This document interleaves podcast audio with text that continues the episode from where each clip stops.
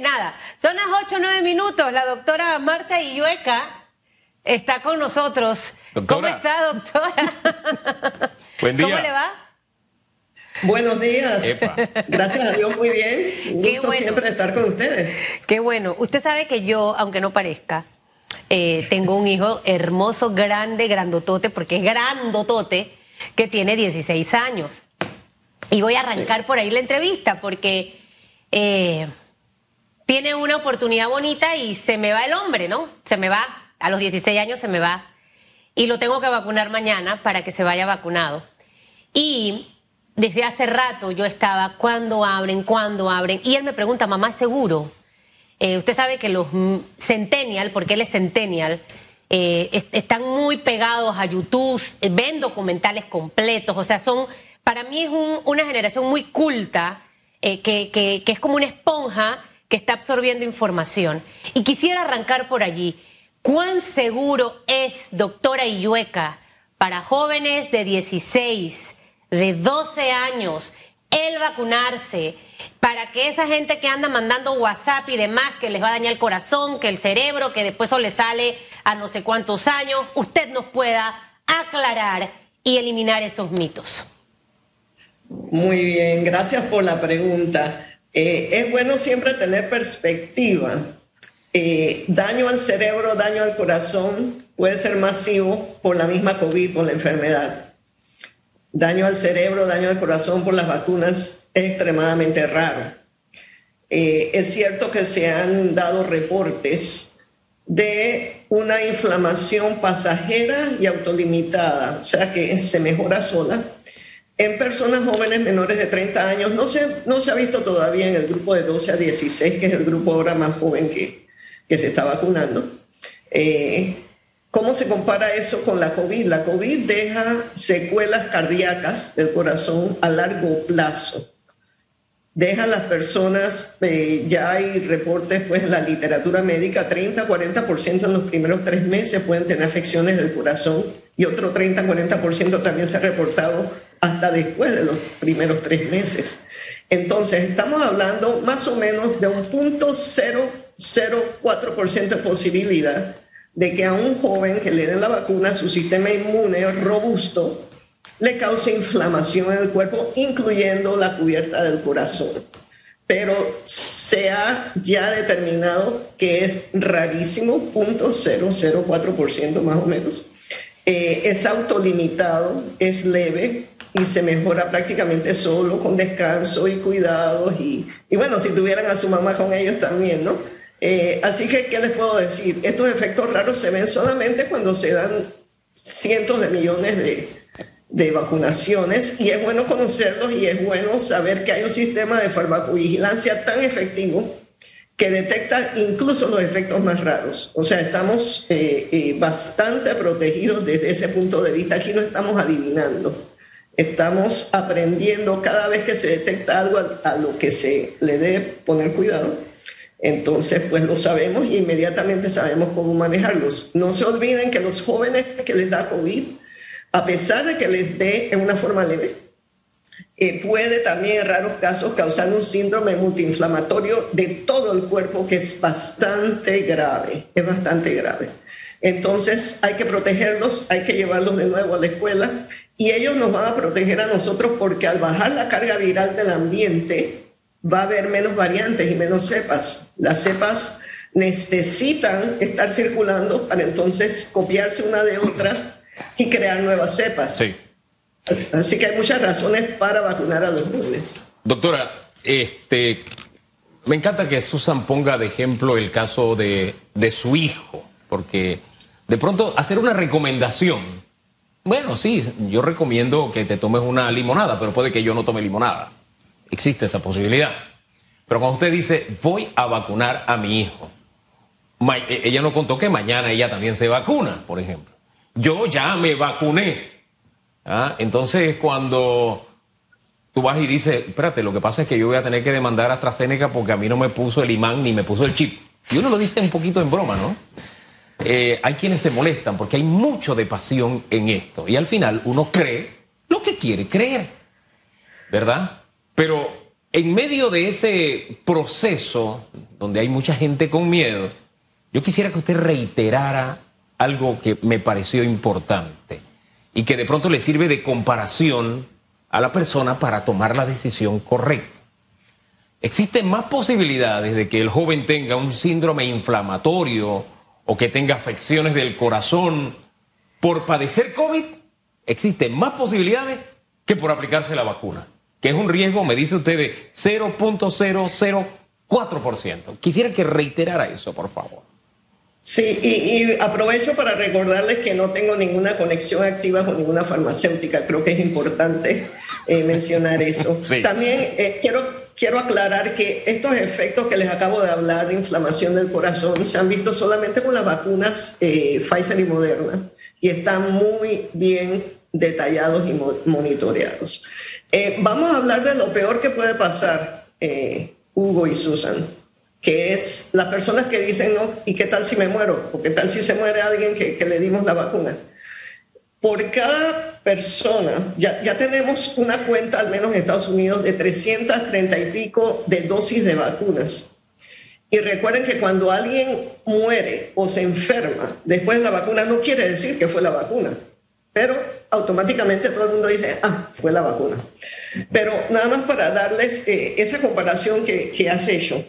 Eh, por cada persona que pudiera, que pudiera morir por alguna complicación de la vacuna, mueren mil personas eh, eh, por la COVID. Y estos números yo no los estoy inventando. En Estados Unidos se, ha, se, ha, sacado cuidadosamente esa estadística 0.018%.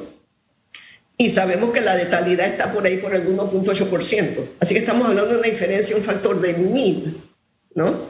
Entonces, eh, volviendo a tu pregunta, sí, con la COVID tenemos el síndrome inflamatorio multisistémico que le puede dar a los jóvenes, aunque gracias a Dios no es muy frecuente.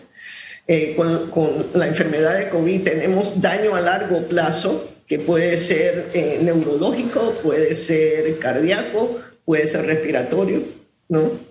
Y la vacuna en los jóvenes no ha demostrado tener ninguna consecuencia a largo plazo.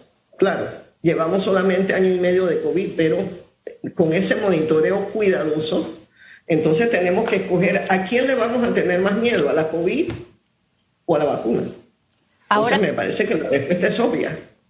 Doctora, para hablar de las afecciones específicas, porque de eso se está recibiendo mucha información vía redes, vía WhatsApp. WhatsApp se ha convertido de verdad en un escenario de información, o más bien de desinformación eh, eh, que hay que prestarle mucho cuidado. Es más, cuando me mandan a alguien especialista, le digo, ¿sabes quién es?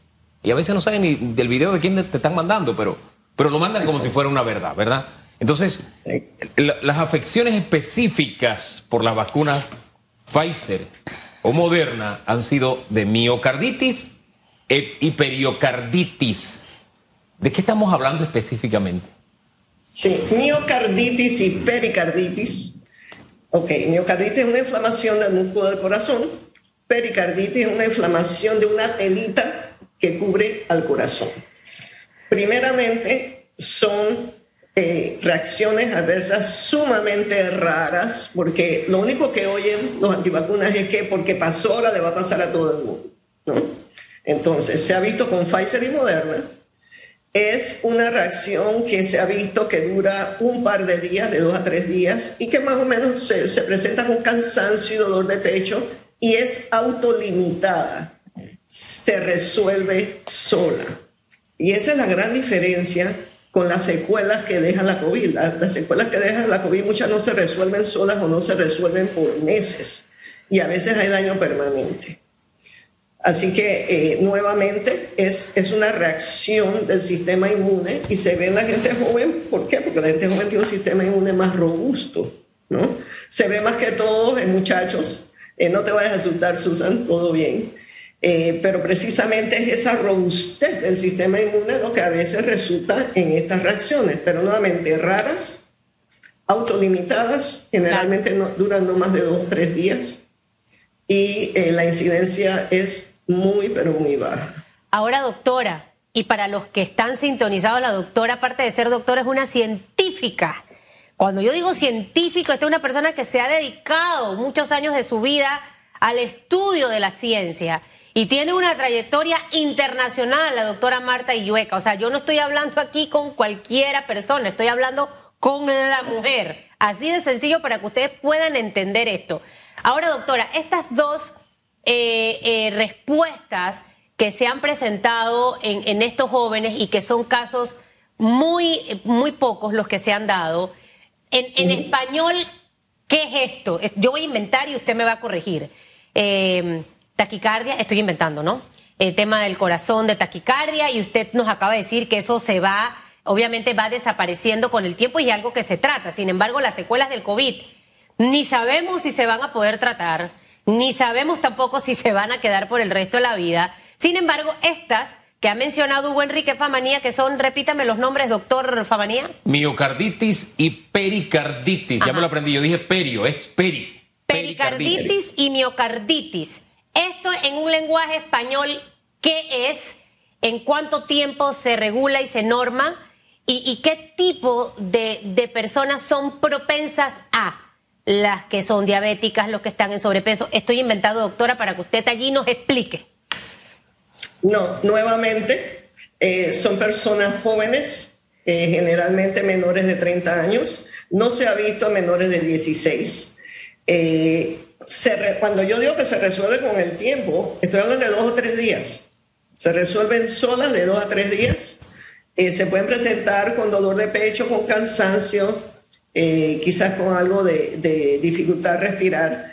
Y nuevamente, no requieren, eh, la gran mayoría no requiere ninguna atención especializada que es diferente al síndrome inflamatorio de la COVID, en que estamos hablando de cuidados intensivos eh, para niños de edad escolar eh, y adolescentes. O sea, son cuadros muy diferentes y que ya se ha determinado pues que es una, una reacción, una sobrereacción a la vacuna que ocurre raramente, ¿no? Como, como les he dicho, menos de 1%.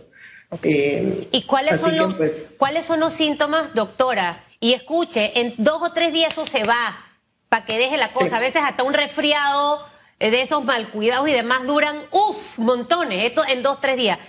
¿Qué, qué, cuáles son los síntomas de estas dos, pericarditis y la otra? Miocarditis. Miocarditis.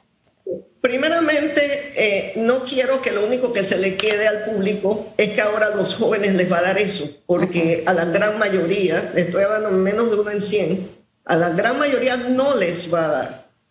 ¿Qué le va a dar al que tenga reacciones? Lo mismo que a los adultos, dolor en el brazo, algunos les va a dar un cuadro parecido a un trancazo con fiebre, escalofrío, dolor de cuerpo. Eso es lo que deben esperar si es que les da, porque la gran mayoría de los jóvenes no les da nada de esto. Pero va a haber algún caso ocasional en que se sientan cansados, que se sientan que les duele el pecho, que se sientan de pronto que, que les falta un poquito el aire, pero no es nada como cuando dan las fallas respiratorias de la COVID o del síndrome multisistémico en que, tiene, en que entran básicamente a cuidados intensivos.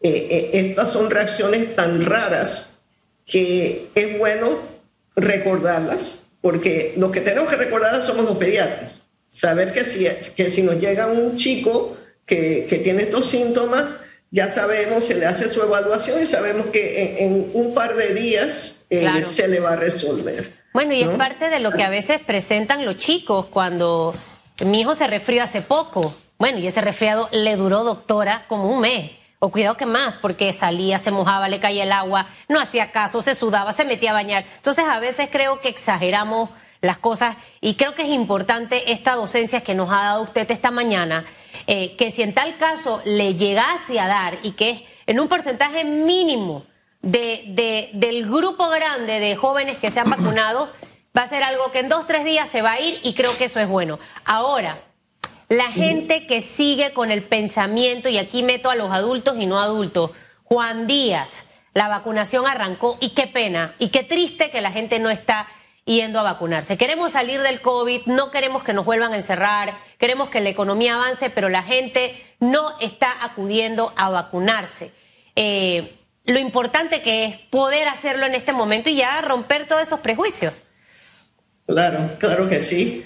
Eh, ojalá que, por cada eh, reacción que se descubre, rara o, no rara, ojalá que ahí mismo al lado dieran el número de todos los millones y millones de personas del mundo que no les ha dado nada. Porque todas las personas vacunadas son vidas salvadas. Todos los no vacunados ahora mismo son los que están llenando los hospitales. Ahora mismo el problema que tenemos es que los no vacunados están siendo hospitalizados, están en cuidados intensivos, están falleciendo. Y son más jóvenes, ¿por qué? Porque hicimos un trabajo bastante decente en eh, vacunar a los adultos mayores y también a personas con enfermedades crónicas.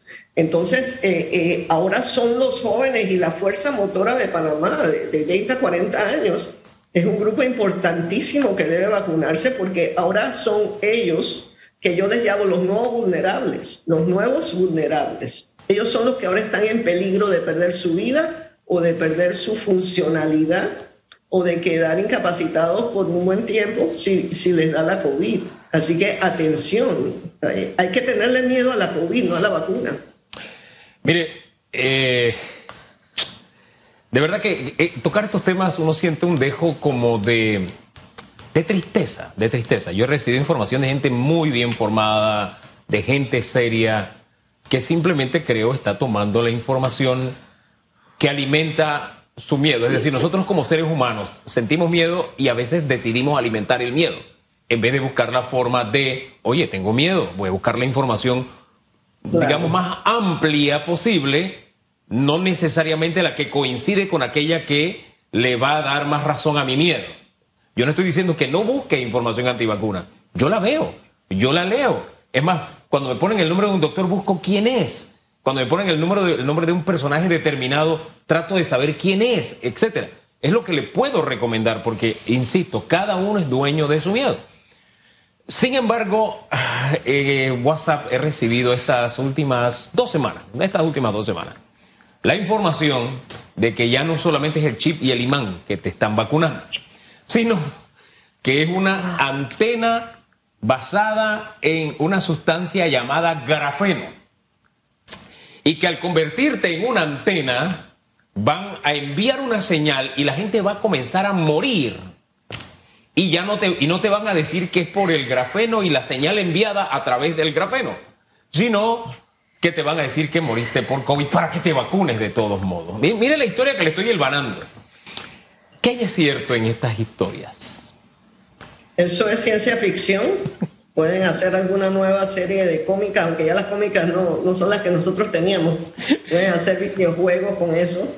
Yo no tengo nada que decir, eso, eso, eso es ficción y, y, eso es todo lo que puedo decir. No, no, no, hay, no tenemos en la ciencia, no tenemos ni el conocimiento, ni la tecnología, ni los medios para hacer nada de lo que te están diciendo. ¿Okay? Y, si a ti te van a, inyectar grafeno, yo creo que ahí mismo te caes muerto. No, no, no creo que vas a andar caminando por ahí con grafeno en tu sistema. Bueno, yo. Así que, ¿qué, te puedo decir? Quiero, decir una cosita. A ver, adelante. Todas las vacunas, todas, no solamente las de COVID, todas las vacunas tienen efectos adversos. Incluso hace poco se reportaron unos efectos en el sistema neurológico con la vacuna de Johnson Johnson. Eso ya es viejo conocido. Se, ha visto con las vacunas de la influenza, de la fiebre porcina. Ese sensacionalismo, eh, que es un gran problema, porque entonces los que no saben de la historia de la ciencia, los que no recuerdan que ya no hay viruela en el planeta gracias a las vacunas, ya no hay lisiado por el polio prácticamente, gracias a las vacunas. Ya se ha controlado la tuberculosis gracias a las vacunas. Entonces agarran una notita se olvidan o no se interesan en la historia completa de la ciencia de la vacunación para entonces sembrar el miedo y el terror y dejar que, que eh, eh, la COVID siga multiplicándose, ese coronavirus, haciendo nuevas cepas y, y, la enfermedad, la COVID continúa. Ahora, gracias a estas personas que, que están haciendo tanto daño, es, es la verdad lamentable, pero bueno, yo tengo fe en que, en que la gente buena y solidaria va, va, a seguir uniéndose, aunque sea una persona por vez, vamos a ir llegando a la meta. Nos, nos va a costar porque la verdad es que es una corriente, una corriente bastante eh, dura de, de, de controlar. Es dura de controlar, pero no imposible. Y nosotros hacemos el esfuerzo precisamente con personas como usted, tratando de orientar a la población. Ahora bien, eh, este mes es crucial. Se había dicho que llegaba un millón de vacunas.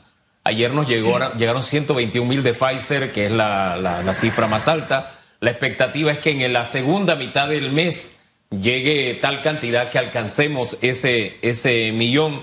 ¿Qué recomendación para cerrar le daría a usted a la población? Resumiendo en gran medida lo que hemos conversado durante esta media hora, doctora. La recomendación es muy sencilla, vacúnense. O sea, ayúdennos a ganarle la batalla al coronavirus. La única manera es vacunándonos, porque al hacerlo creamos una fuerza que disminuye esa, esa circulación de este virus que es tan mortal. Entonces, ahí lo que tenemos es que ser solidarios.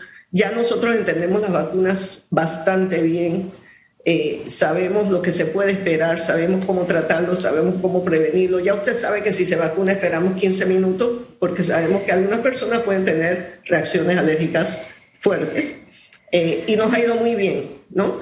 En Panamá las dos vacunas Pfizer y AstraZeneca tienen un 99.7% de efectividad ahora mismo en tiempo real. Las dos son buenas, las dos están mano a mano.